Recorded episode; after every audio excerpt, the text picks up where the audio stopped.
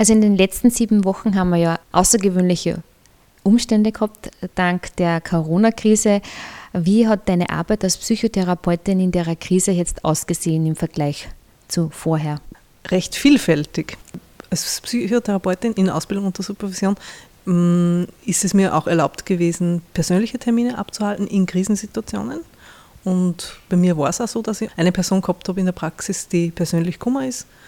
Es war halt dann wichtig, dass man auf den Sicherheitsabstand schaut und ja, Hände desinfizieren und beim Begrüßen Mund- und Nasenschutz nehmen. Aber diese Person, da war es wichtig, dass man einen persönlichen Kontakt hält. Ansonsten habe ich mit ein paar Personen einfach telefonisch Kontakt gehalten. Und mit manchen habe ich auch wirklich äh, über Skype oder Telefon richtige Therapietermine gemacht. Sehr vielfältig und ähm, ich habe gemerkt, dass ganz gut ist, wenn man flexibel ist auch und Sachen bereit ist, dass man auch Sachen ausprobiert. Weil ähm, ich habe auch schon mitgekriegt, dass äh, also manche Personen wollten auch keinen Skype-Termin zum Beispiel. Die haben gesagt, okay, machen wir Pause, ja. Das muss man dann auch akzeptieren. Aber für manche Menschen war es auch wichtig, dass man wirklich den Kontakt hält. Aber es nur, also ich arbeite auch mit Jugendlichen in in einem Beratungssetting, also nicht in einem therapeutischen Setting, in einem Beratungssetting. Und da war es ganz wichtig, dass man einfach in, in, Kontakt bleibt. Also da haben wir manchmal auch nur ganz kurz telefoniert, aber einmal in der Woche haben wir Kontakt gehabt. Und das hat sich ausgestellt, dass das auch wichtig war jetzt für die Zeit. Es macht ja einen Unterschied, ob man sich jetzt persönlich gegenüber sitzt, den ganzen Menschen irgendwie wahrnimmt mit seiner Körpersprache.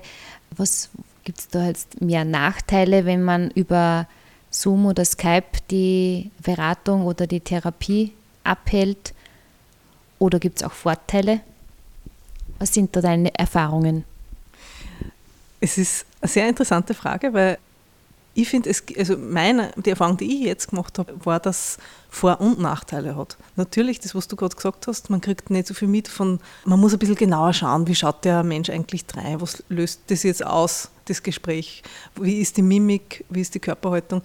Und auch so das, ähm, was kommt um, das ist einfach nicht so leicht über, äh, über Videotelefonie. Gleichzeitig hat es für mich auch Vorteile gehabt, also ich, ich habe Vorteile wahrnehmen können, im Sinn von, es ist halt eine gewisse Distanz durch, durch das Medium Videotelefonie.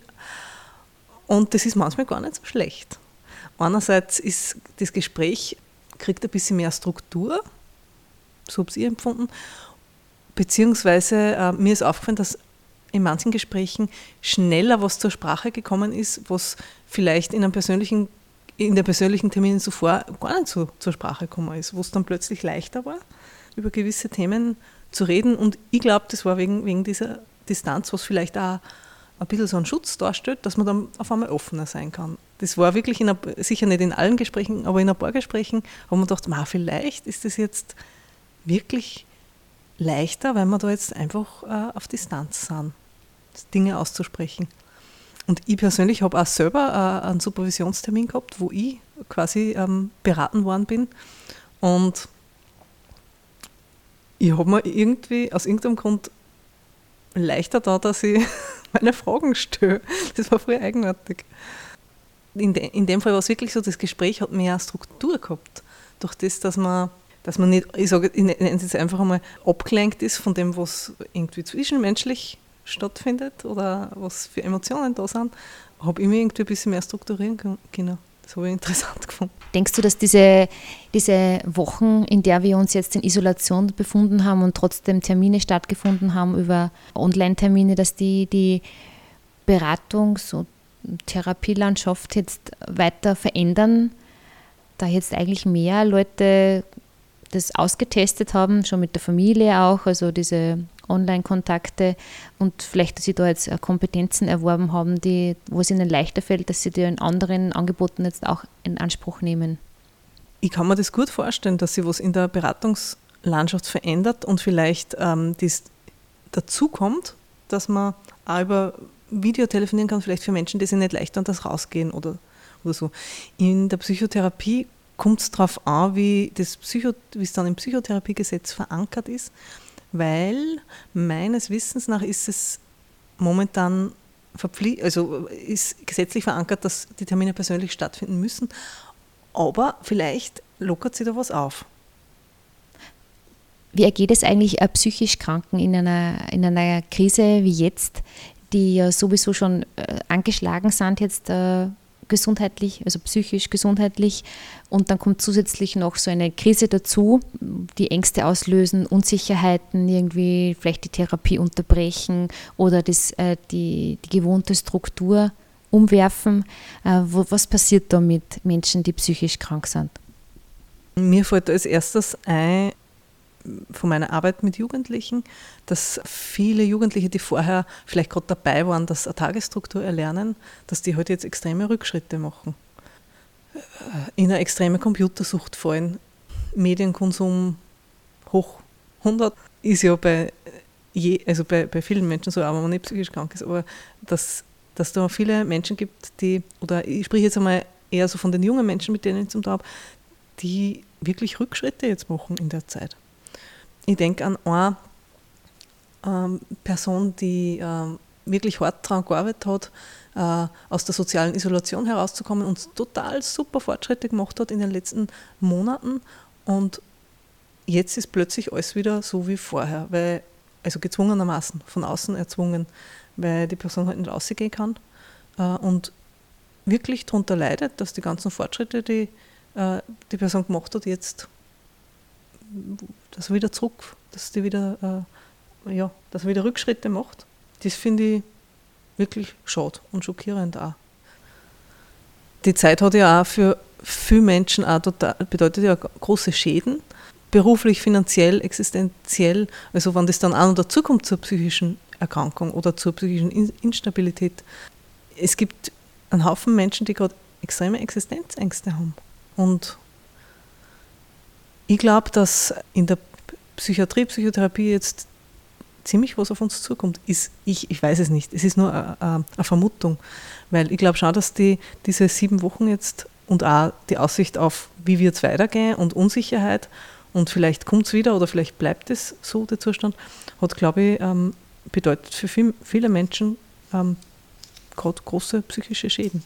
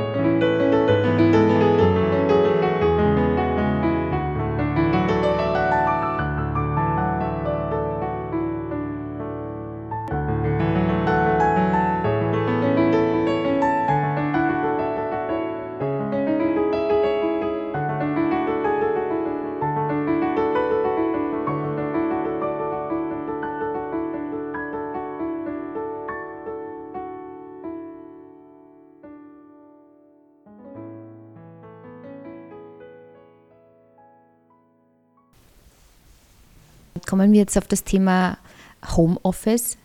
Das ist, war eine interessante Entwicklung am Beginn der Corona-Krise. Ist es eigentlich sehr positiv dargestellt worden. Man kann zu Hause sein, seine Arbeit machen und muss nicht in die extra Arbeit und irgendwie so, so ein bisschen entspannender zu Hause arbeiten können. Und da, das muss ich wirklich sagen, unter Anführungszeichen. Aber mit der Zeit hat sich ja ausgestellt, dass das für viele ein, zur Belastung wird wie, wie kann, kann, gibt es für dich eine Erklärung, wie das sagt, dass man das braucht, dass man den Ort wechselt, dass man sie anzieht, dass man sie herrichtet und dass das vielleicht auch was mit dem Körper, also mit, dass das, die Körper, das ist den Körper woanders hinbewegen, auch was mit dem Kopf macht, dass man sich auf ein neues äh, Arbeitsgebiet oder Denkgebiet im, im Kopf einstellt. Ich kann da auch jetzt wieder nur einfach von meiner persönlichen Erfahrung reden, weil ich habe auch zum ersten Mal Homeoffice, ich bin überhaupt kein Typ für Homeoffice, aber irgendwie haben wir in den sieben Wochen auch schon dran gewohnt. Ich habe vor zwei Tagen das Glück gehabt, dass ich wieder mal ins Büro dürfen habe, am Nachmittag, also ich war allein dort, aber ich habe so richtig gemerkt, den Unterschied. Es war, äh, witzigerweise habe ich wirklich schon so dran gewohnt an das Homeoffice, dass mir gar nicht mehr aufgefallen ist, aber wie ich dann im Büro war, habe ich gemerkt, okay, der private Teil ist einfach weg jetzt es ist für mich viel leichter gewesen, dass ich mich konzentriere. Und es war auch total schön, eh, wie du gesagt hast, ähm, wohin zu müssen oder wohin zu dürfen. Dort kann man dann die Arbeit erledigen und dann kommt man wieder zurück. Also so die, wirklich die Trennung zwischen beruflich und privat, das ist mir wirklich vor zwei Tagen so richtig plakativ aufgefallen. Das ist so meine persönliche Erfahrung. Ähm, also für mich und ich glaube auch für, für andere Leute auch eine Struktur natürlich schafft. In der Zeit, wo wir jetzt diese Ausgangsbeschränkungen gehabt haben und der Kontakt jetzt eigentlich nur erlaubt war in der Kernfamilie mit Menschen, mit denen man zusammen wohnt, und was da aber eigentlich auf das, was vergessen worden ist oder von denen nicht so viel gesprochen worden sind, sind die Personen, die alleine leben, die keinen Partner haben oder keine Kinder haben und dann zusätzlich vielleicht noch im Homeoffice arbeiten mussten oder konnten oder sollten, dass diese Menschen ja eigentlich dazu angehalten waren, bis auf diese Erledigungen im Supermarkt, dass sie wirklich sieben Wochen zu Hause sind und nur zum Rausgehen und Kontakt vielleicht mit Nachbarn über einige Meter. Was wären da deine Empfehlungen für die zweite Welle? Was wären da deine Empfehlungen als Therapeutin, dass man mehr auf diese Gruppe Rücksicht nimmt? Kann da wirklich nochmal wieder meine persönliche Meinung sagen. Ich meine, einerseits, ja, ich glaube, dass auch bei Menschen, die nicht allein sind, schwierig sein kann, wenn man miteinander in einer Wohnung ist und nicht aussehen darf. Und ich glaube, es gibt ja ganz viele Fälle von häuslicher Gewalt, die gerade passiert. Und wenn Spannungen sind und dann ist man miteinander eingesperrt, es kann auch belastend sein und nicht lustig sein. Aber wie wir vorher schon gesagt haben, ich finde, das ist wieder meine persönliche Meinung, auf gewisse Menschen ist einfach vergessen worden und da gehören für mich auch Menschen dazu, die allein sind. Ich fand es gut, wenn, wenn sich da irgendwer irgendwas überlegt, falls wirklich eine zweite Welle kommt. Hausnummer, dass man sich vielleicht eine Person aussuchen darf, mit der man schon Kontakt haben darf. Oder ich weiß es nicht. Nämlich mit der Angst im Nacken, dass man dann gestraft wird. Das finde ich einfach unverantwortlich. Ich sage es jetzt einfach einmal so ähm, da gehört irgendeine andere Lösung her, damit Menschen trotzdem den Kontakt haben, dass zumindest zu einer Person, also trotzdem die Möglichkeit haben, zumindest zu einer Person Kontakt zu haben. Ist wirklich meine persönliche Meinung. Als Therapeutin weiß ich nicht, kann ich da jetzt nicht wirklich was dazu sagen. In der Krise sagt man ja, gibt es auch immer eine Chance oder in der, in der, im Umbruch liegt auch oft eine Chance. Jetzt, wie ähm, wenn jetzt das Selbstverständlichste, wie zum Beispiel, dass man seine eine Kernfamilie, aber seine Familie sieht, zur Ausnahme wird, wie lernen wir da, dass wir das, das, das Kleine mehr schätzen? Dass wir da jetzt gesellschaftlich ein bisschen einen Lernprozess hinter uns haben, dass wir das Kleine mehr schätzen können. Ich spreche jetzt natürlich nicht für alle, aber dass doch ein bisschen das Bewusstsein für das, was wirklich nötig ist, wieder in etwas mehr geschärft worden ist. Mir fallen zu deiner Frage auch wieder viele verschiedene Seiten ein. Einerseits gebe ich da recht, ja, ich glaube, es gibt viel Positives. Mir fällt auf, dass ich mit manchen Menschen mehr in Kontakt bin wie im normalen Alltag. Es ist das Hamsterrad ein bisschen unterbrochen. Ähm, es fallen mir aber auch viele negative Sachen auf, nämlich ähm, ja, irgendwie so eine gewisse Aggression ähm, oder Angst, dass man was falsch macht und beobachten, was die anderen falsch oder richtig machen. Ich, ich habe das Gefühl, das ist stärker geworden. Also ich denke da ist an eine Situation bei der Post, wo ich vor kurzem war, ähm, wo dann ja, der eine zum anderen gesagt hat, er sollte gefälligst Abstand halten und nämlich nicht irgendwie höflich oder sonst was, sondern ja, kann man gerade seine Aggressionen gerade recht freien Lauf lassen bei diesen Themen. Oder dass irgendwie auch so, mir kommt vor, selbstverständlicher geworden ist, dass man sich schnell einmal gegenseitig anzeigt. Also ich weiß nicht, das ist wirklich nur auch so, so, so ein Eindruck, dass das da jetzt irgendwie was, ein wenig so ein Ventil aufgegangen ist, dass das leichter passiert, eben, dass man sich beobachtet, dass man sich anzeigt, dass man schaut, wer macht was richtig, wer macht was falsch. Und ich glaube, es gibt da Menschen, für die ist einfach überhaupt keine Chance gewesen, jetzt die sieben Wochen, die Jobs verloren haben, die ja, alleinerziehende Mütter, die ja, allein gelassen werden und, und, und. Die nicht die Hilfe von den Großeltern kriegen können, zum Beispiel gerade. Ich glaube, für Menschen, die privilegiert sind, ich zähle mich auch dazu, ich habe eine große Wohnung, ich habe einen Balkon, ich habe meinen Job behalten können. Ja, für mich ist vielleicht leicht, dass ich sage, es ist auch eine Chance, weil ich habe mehr Zeit gehabt. Äh, ich bin aus dem Hamsterrad ein bisschen ausgebrochen, aber ähm, ja, ich glaube, für viele Menschen ist einfach, sind einfach so viele Sachen passiert, die nicht gut sind, dass das, was als Chance drinnen steckt, gar nicht so, ja, gar nicht so aussagekräftig ist.